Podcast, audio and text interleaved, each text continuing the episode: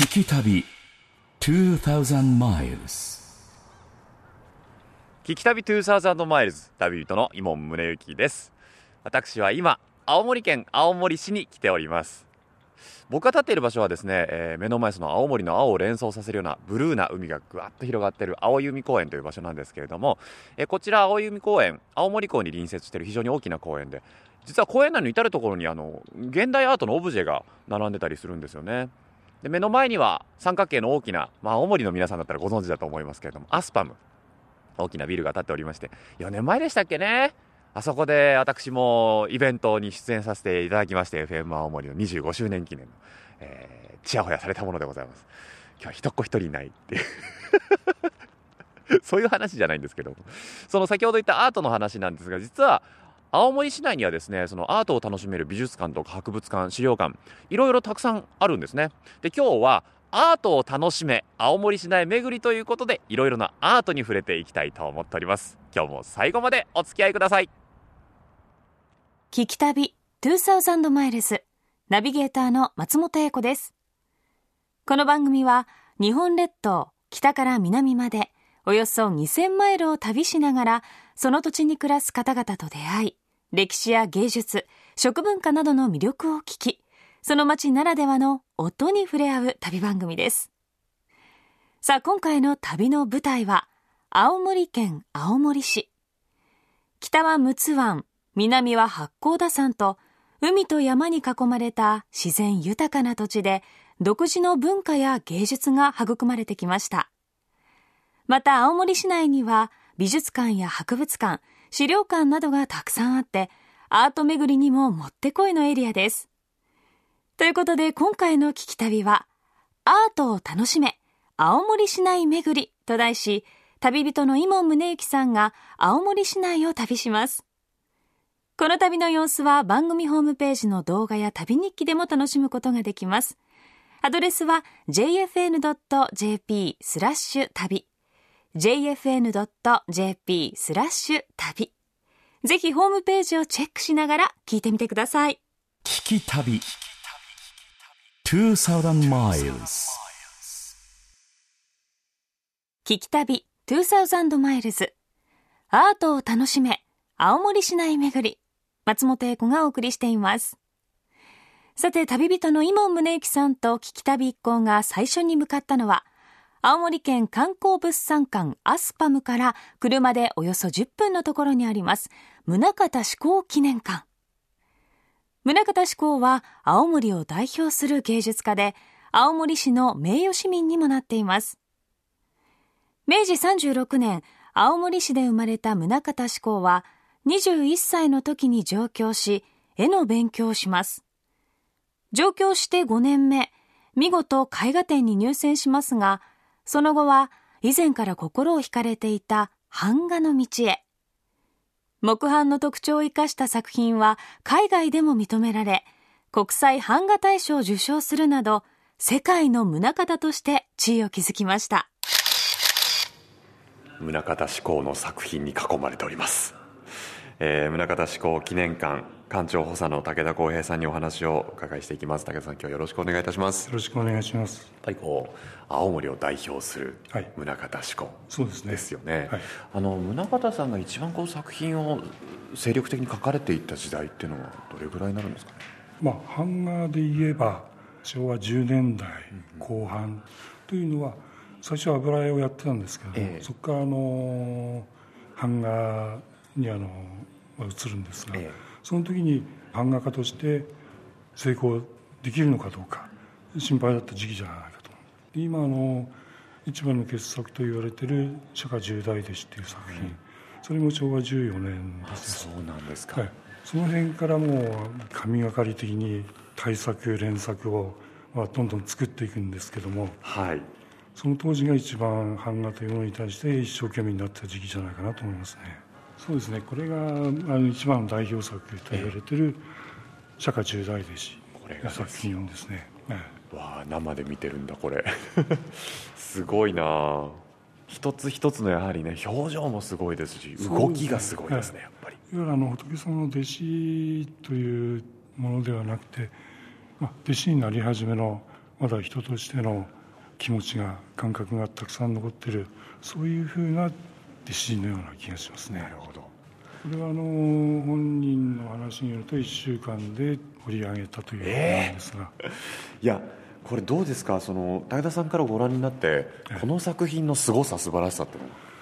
これあのただこうしてみますと白黒の版画12点なんですが、えよく見るとあの足の色が白黒交互になっている。それから衣のひだも交互に配置されている。本当だ。こういうものがもちろん思いつきではできるわけではないしそれをいかにも自然に見せるためにもう何年もかけて構想していろんなものを見て下絵を描いてそれでやっと出来上がったのがこれなんじゃないかなと思うんですよね。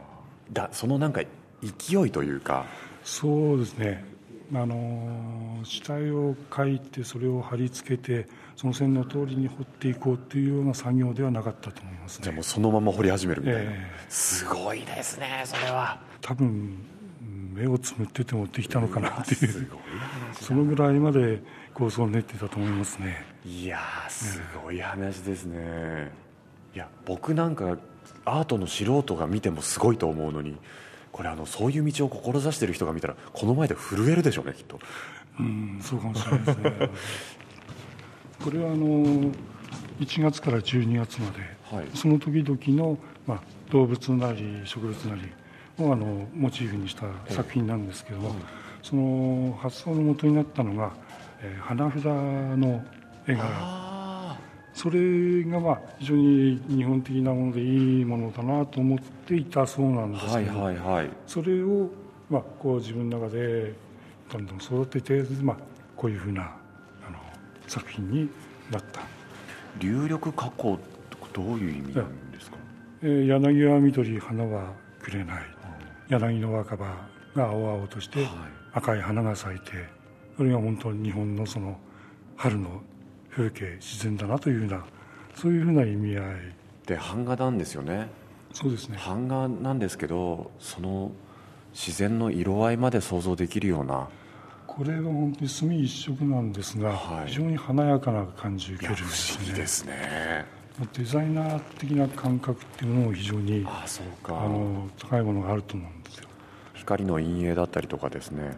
そういったところまで想像させてしまうような。そうですね、えい。やすごいなあいやでもこの作品たちもちろん作品ですから語りかけたりってすることはないんですけどここに立ってるだけで何かこう、ね、宗像志功の何かを感じるような気になりますね。えあの本当にこう近い場所で見れば何かを感じてもらえると思います。いやぜひもういろんな人にここは来ていただきたいなと思いますが武田さん本当にありがとうございました。いえいえ。ちょっとこの後あの宗像志功の意を汲み取って、我々も一つ一つじっくりと作品を見せていただきたいと思います。あのじっくり時間かけてご覧になってください。ありがとうございます。ありがとうございました。2012年に神奈川県鎌倉市の宗像版画美術館と合併したことで、版画のみならず、書や油絵など幅広い宗像作品を網羅。国内最大のコレクションとなった宗像志功記念館ですが、一度に限られた数の作品しか展示されていません。これは多くを展示せず、一点一点じっくり見てほしいという宗像志功本人の意向なんだそうです。それでも油絵や大和画など版画以外のものも展示されていて様々な宗像作品に触れることができます本当にインパクトのある作品ですからね近くで見るとまたさらに衝撃があるんでしょうねえまた館内では宗像志功のドキュメント映像が放映されていて歌を口ずさみながら一心不乱に版画や絵に心血を注ぐ宗像志功の様子に一度圧倒されたようです。アートを楽しめ、青森市内巡りと題してお送りしている聞き旅2000マイルズ。続いてはアートに挑戦ということで、再び青森市内の中心街へと移動。向かったのは青森魚菜センターです。Kikitabi 2000 miles. アートを楽しむということで、えー青森魚菜センターというところに来ましてこちらあのたくさん美味しい食べ物が並んでたりする場所なんですけれどもなぜアートなのかのっけ丼という丼がありましてね自分の好きなようにいろんなものをのっけられるという話なんですけどちょっとシステムがわからないのでこちらの方にちょっと聞いてみたいと思います。こんにちは。こんにちは、いらっしゃいませ。やのっけ丼って面白いシステムですよね。あはい。これどういうふうにするんですか？そうですね。えっ、と5枚綴り540円券と、はい。10枚綴り1080円券があります。はいはいはい。だいたい皆さんこちらの1080円券の方で丼を作っています。なる。ほど。それでご飯でまず1枚、1枚。大盛りだと2枚、はい具材によってはお刺身2枚とか3枚とか中トロ使う。一切れ食事券2枚とかね。そうなんです。ウニは一皿3枚とかね、はい、なるほど、えっと、目安なのでお店屋さんによってもまたいろいろ変わってきますし、はい。種類ももっとたくさんありますのへでー。ご飯をまず交換したらそれを持って自由に見て歩いて、はい。えっと、券と交換で乗っけてもらってください。わかりました。はい、でこの券はどこで買うんですか？ここでここで買う案内所でお願いします。あわかりました、はい、じゃあえっ、と1080円のやつください。はい、ありがとうございます。はいお願いします、はい、5000円から。ここご飯？まずご飯。ご飯いいですか？はい。じゃあ普通盛りでお願いします、普通盛りで。はい。はいはいどうもできます。うわーお魚お刺身とかだけじゃないのね。あみんななんかやっぱこうちっちゃいトレーに入ってるのね。スーパーの試食のトレーな。そういう感じだな。魚菜センターだからあのお魚とねあの菜は野菜の菜ですけれどもお惣菜もたくさん置いてあってね、えー本当に、えー西京焼きだったりとかタラのねそういったこう焼き物もあったりしてね、えー、おたえびいいな。おたえびのっけてもらっていいですか？はーいありがとうございますお願いします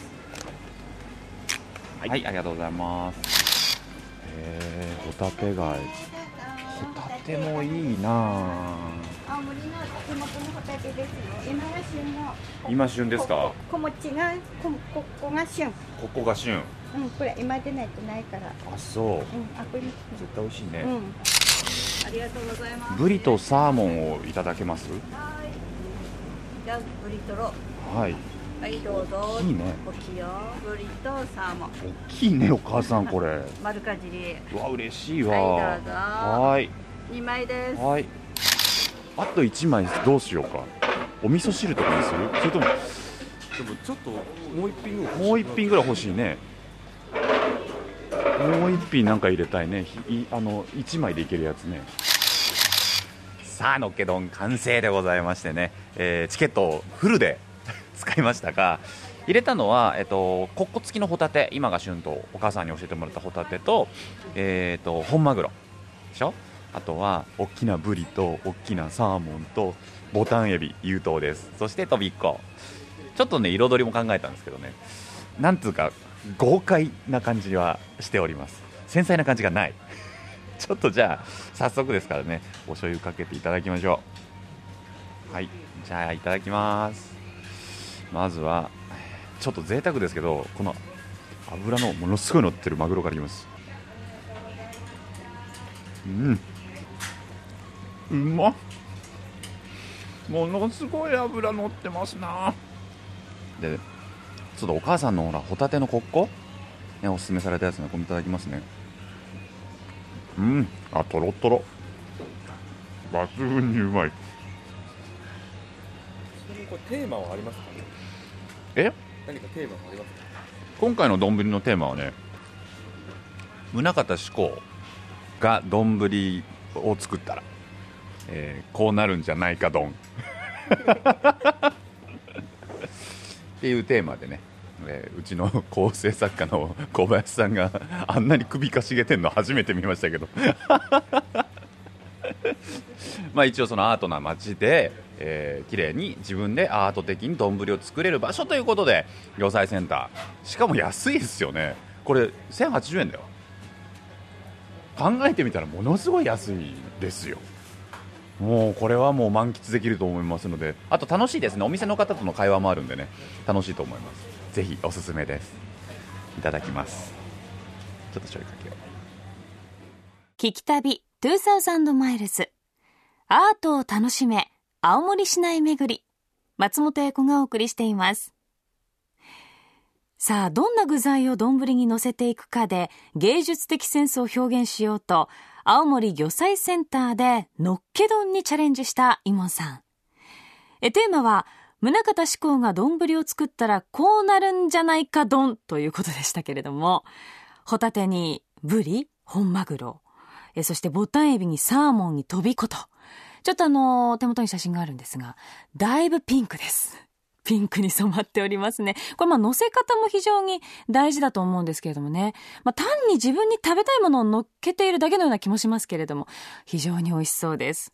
アートな丼、どんな丼になったのか、詳しくは番組ホームページの旅日記や動画でチェックしてみてください。青森の旬のお刺身から焼き魚、お肉、珍味、お惣菜などなど自分だけのオリジナル丼を作ることができる青森魚菜センター。あなたならどんな丼作りますか？さあ、腹ごしらえもして改めてアート巡りを再開した聞き旅一行。続いては青森市の中心街を離れ縄文時代の歴史や文化に触れることができる日本最大級の縄文集落跡山内丸山遺跡へと向かいました。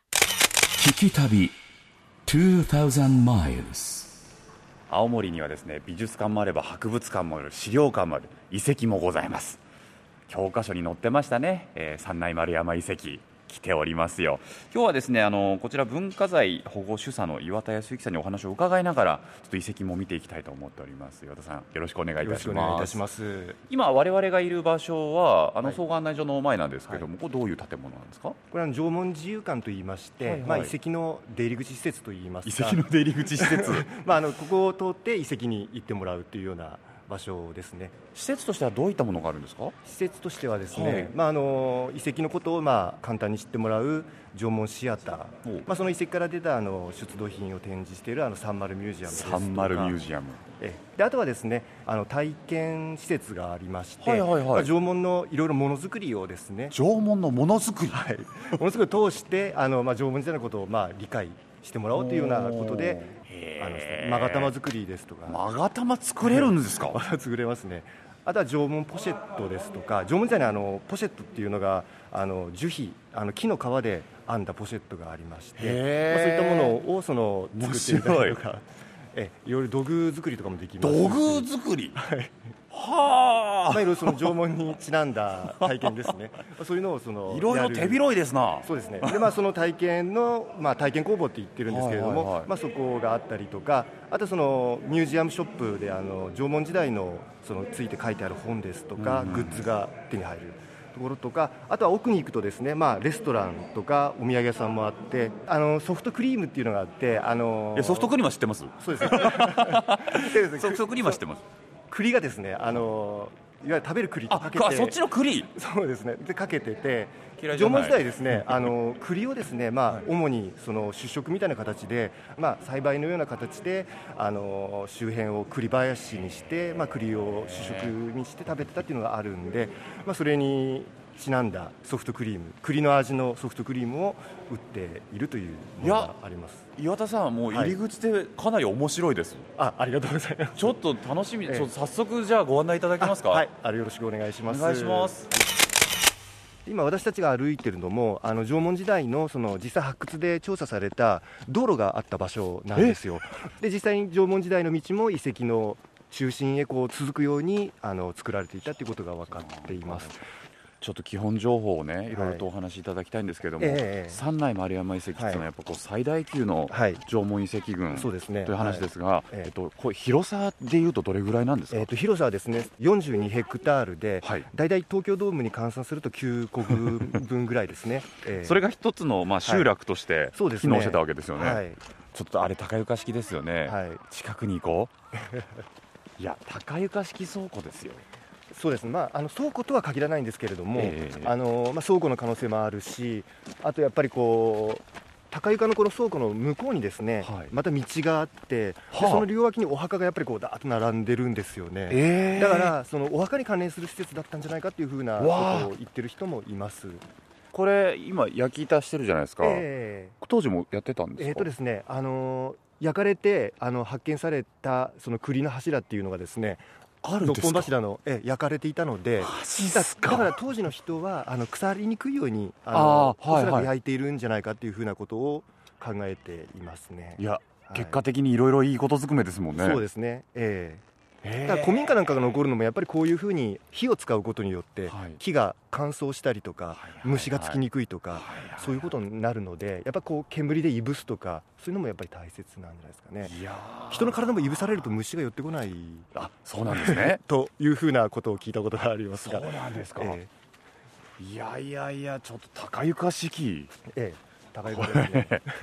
弥生とは違う縄文の高床縄の文の高床式、ええ建物ですねそうですね。こっちが居住域で、まあ、こういう規模の縦穴住居が。え岩田さん居住、な中に入ることできたりできます。みんなできますよ。はい。入ろう入ろう。で向こうに見えてるのはあれ八甲田山ですね。うわー今日綺麗ですねうん八甲田山が。はい。いやー歓迎されてるな 嬉しいなあそこに縄文人がいる。カメラを構えた縄文人がいる、岩田さんもそうですねって。ちょっとじゃあ中に入ります。え気をつけて頭はい。え気をつけて入って。じゃあゴリちゃん先に入って。はい。おうおうなるほど。あ結構これ入り口は狭いですけど中入るとどう？いてて。よいしょ。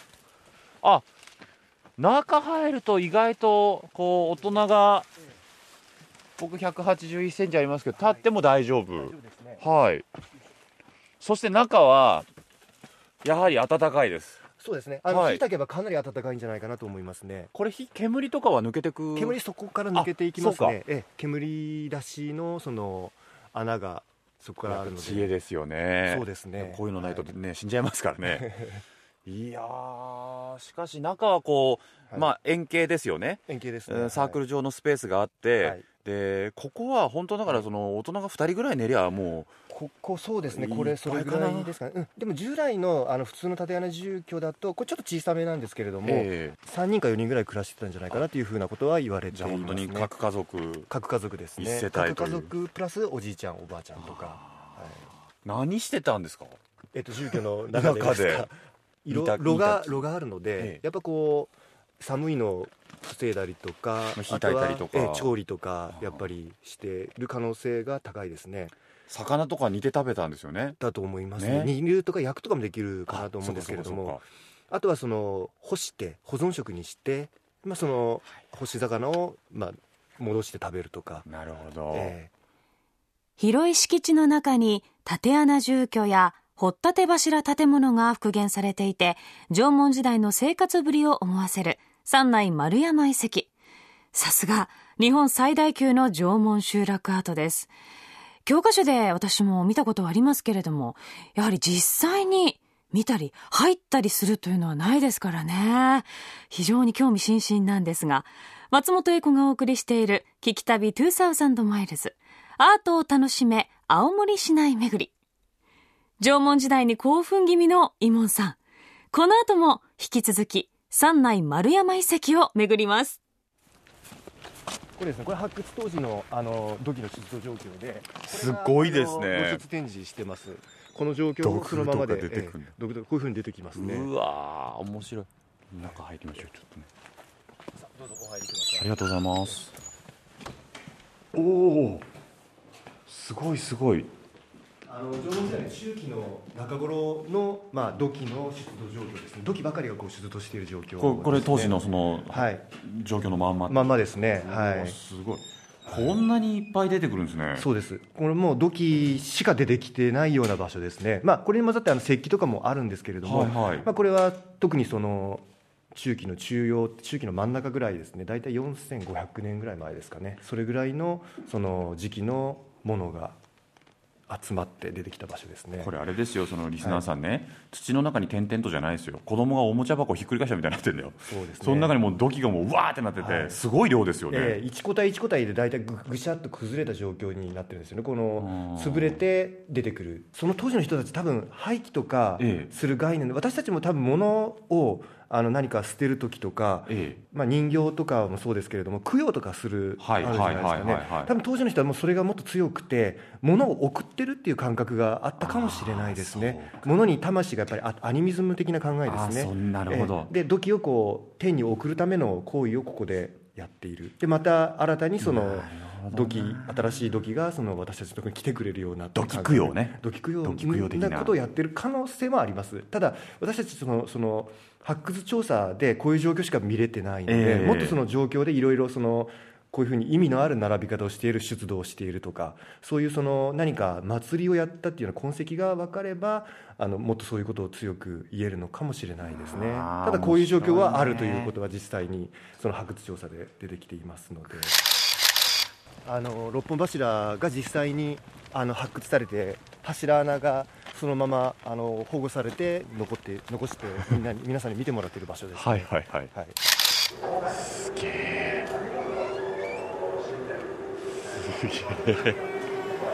こんな感じで直径2メートルでで深さも大体2メートルぐらいあるんですけれどもここに柱が。そうですね。それが、えっと6本。あのしかも全部等間隔に並んでいますね。ここも同じですしここも同じですしみんな4.2メートルの間隔で並んでいます。すごい。巨大なサイコロの6の目がってそうですそうですいう感じです。よねええええいい表現ですね。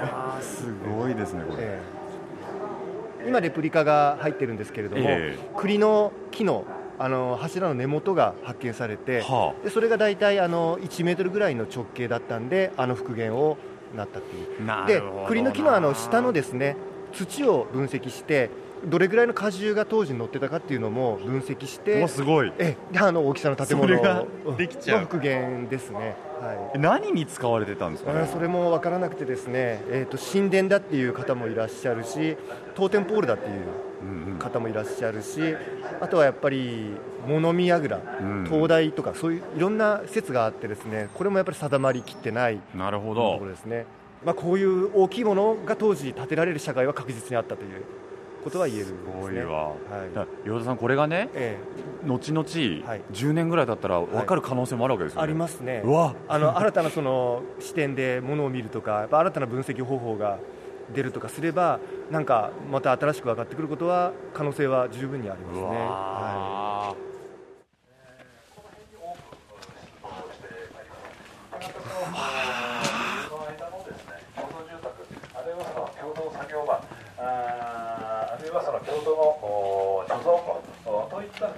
説明していらっしゃいますけどやっぱここにいろんな説があってですね、はい、まあ共同の作業場だったりね。作業場だったり共同の住居だったり、あとはコミュニティホールみたいな施設だったり。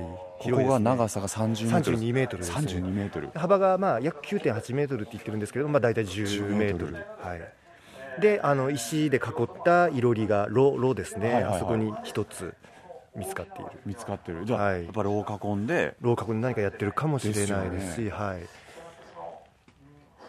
もう規模がですねちょっと桁違いな大きさですね、で全部これ栗材ですね。これも。栗なんだ。はい、で焦がしているかと思うんですけれどもやっぱ焦がして使っている。使ってますもんね。はい。すごいね。これを作るこれやっぱこれを作る技術があったわけですよね。はいあるいはまあ縄文時代ですねお酒もひょっとしたらあったということもありますのでこちらの方で何かしらあお酒を持ってお酒飲んでたかもしれない。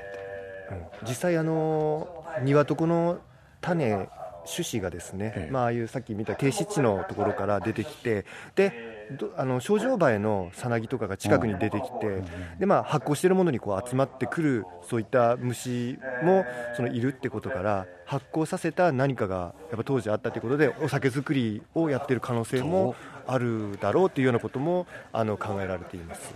酒造りはい。だからその金を使うわけですからそうですね。ね。はい。そういった技術もあったかもしれないっていそうですそうです。ねはい。すげえ。聞き旅2000 miles. 岩田さん本当に今日はたくさんご紹介ご案内いただきましてありがとうございました。こちらこそありがとうございました。えー最後にこの熱い岩田さんからですね縄文の魅力を一言だけいただきたいです。やっぱり、あのー自然と共生して、まああの仲良くしながら狩猟採集をしながら、ずっとその定住をし続けるような持続可能な社会を作り上げていた人たちがここにいたということを考えながらあのこれからも縄文時代のことを考え続けていきたいなというふうに 思います。わかりました、ね、またその研究の成果がね、あのボンとここで展示される日を、そうです。お祈りしておりますのでえありがとうございます。ありがとうございました。えこちらこそありがとうございました。どうも失礼いたします。え失礼いたします松本英子がお送りしている聞き旅2000マイルズ。今回はアートを楽しめ青森市内巡りと題して旅人の伊門宗行さんが青森市内を旅しています。日本最大級の縄文集落跡山内丸山遺跡で縄文時代の生活ぶりを垣間見ることができた聞き旅一行土器や石器土偶などを展示しているサンマルミュージアムでは縄文時代のアートにも触れることができました。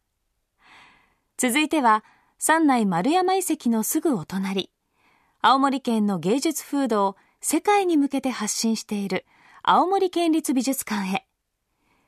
2006年開館県民の皆さんには県美の愛称で親しまれている青森県立美術館。こちらには先ほど登場した版画家の宗像志功はもちろん劇作家の寺山修司ウルトラマンの怪獣をデザインした成田徹といった青森出身の作家の他にも縦およそ9メートル横およそ15メートルのシャガールの舞台背景画を3点収蔵しているということでも知られています。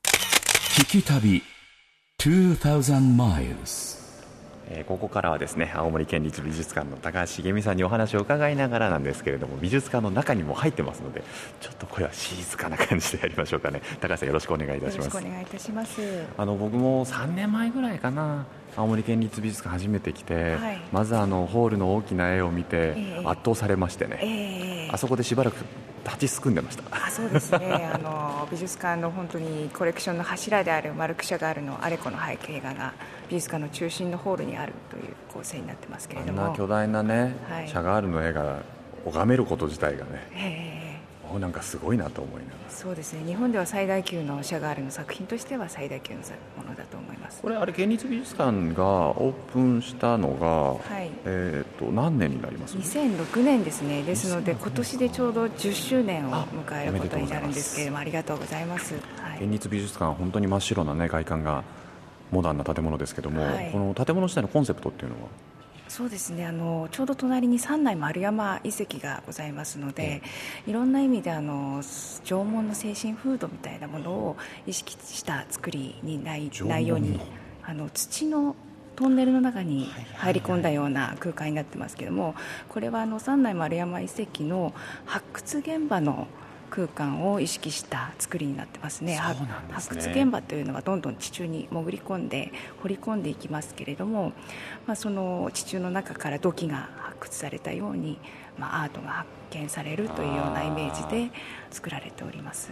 なるほど。だからエレベーターで降りてくるわけですね。そうですね。はい。そうか、ええ。そこでお客さんはアートとの出会いがあるわけですねその中でもやはりこの方はこの美術館とは切り離せないというのが奈良さんですよね、そうですね。奈良義朝さんはやっぱりあの現代アートのアイコンのような存在ですので、えーその方がまあこういう北の大地から生まれたということは非常にあの誇っていいことだと思いますし、まあ、その意味を美術館としては考えていきたいと思っていますけれども、奈良さんも本当なんか素敵な方ですし、ええね、やっぱりこう老若問わずそして日本のみならず世界の方にね、はい。ファンが多いアーティストさんですもんね。そうですね。最近では海外の展覧会も特に増えておりますので、アジアとかもすごい出てますもんね、はいそうですね。そう。で実は今我々がいる場所がその奈良先生のはい。作品が数多く展示されているスペースになるんですけれども、はい。あれ青森県立美術館ってリニューアルされました？そうですね。あの3月の上旬ええ。に再オープンしたんですが、ええ。それまでは半年間ほどあの天井の補強工事であの閉館し長期休館しておりましたので、はい。まあ、この私たちの後ろにある大きな立体の作品はこれはあのパフマーシーといってあの新たに奈良さんからご帰宅をいただいて展示させていただいているものです。大きな女の子のはい頭部の、はい オブジェなんですけれども、ええ。あの直径が3メートルえー高さが1.5メートルほどある巨大なあの FRP という、まあ、プラスチックの一種で作った造形物、玉ねぎ頭の女の子の頭部が、まあ、UFO のような形でここに 着地しているというような感じなんですけれども。これがここに展示されてるって何かこう意味合いはあるんですか？あそうですね。あの、まあ、これは比較的奈良さんの作品としてはあの新しい方の作品ですので、特にうちのコレクションは奈良さんのですね初期の時代の作品が多ございますので、まあ、そういう初期とから現代につながる長さんの活動の流れをあの知っていただけるような構成にと思っております。こう新たなこう奈良ブースの目玉というかになりますよね、でかつてもそうですし今ももちろんそうなんですけども、ええ。大きな犬がはいはいそうですね、えーちょっとご案内いただけますか？そちらの方にあのどうぞお進みください。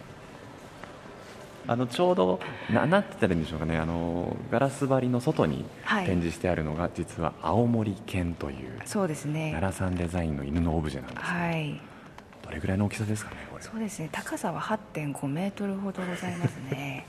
ええすごい現代版トロイの木馬だなっていうね すごい大きさなんですよね。でその犬がこう餌のねこうお皿をこう、はい。下向きこう眺めてるというようなええええ。形なんですけど、面白いのはこうちょっと外に出てるんですよね、そうですね。あの屋外空間半屋外空間のようなになっておりましてこれもまたさっきのお話と関連してくるんですが、奈良さんのイメージの中ではあの発掘現場からあの犬がこう発掘されてきたような状況をイメージしていますね。まさにあの土の中にあの囲まれておりまして下からこう生え出てあの下半身が地中の中に埋まっていますのはあのそういったあのイメージを持ちながら作ったと思います。ちょうどこう手をねこう基盤にしてっていうかね起点にしてよいしょっと出てくるような感じのですね。はい出てくるような感じになっておりますね。そして上から見下ろすときっと出動しし品のようにそうですね。見えるんでしょうしね、はい。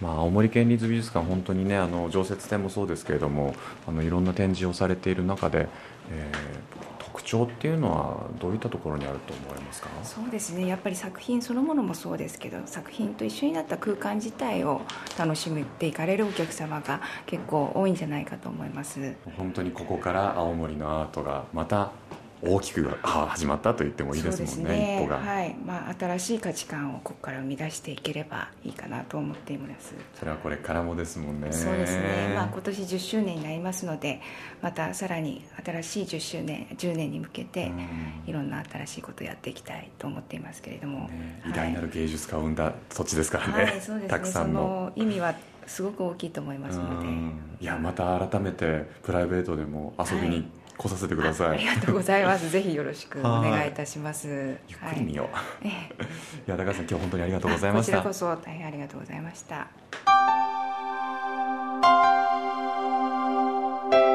聞き旅2000 miles 聞き旅2000マイルズ今回はアートを楽しめ青森市内巡りということで青森県青森市からお届けしました青森にお住まいの皆さんもねあ地元ってこんな風にいろいろなアートがあるんだなっていう発見になっていただけたら僕らも嬉しいなと思いますし何にせよあの縄文時代三内丸山遺跡というね本当に最大級の集落があった場所です。でそこから脈々と受け継がれてきたものが今のこの現代アートにもつながっているということでね。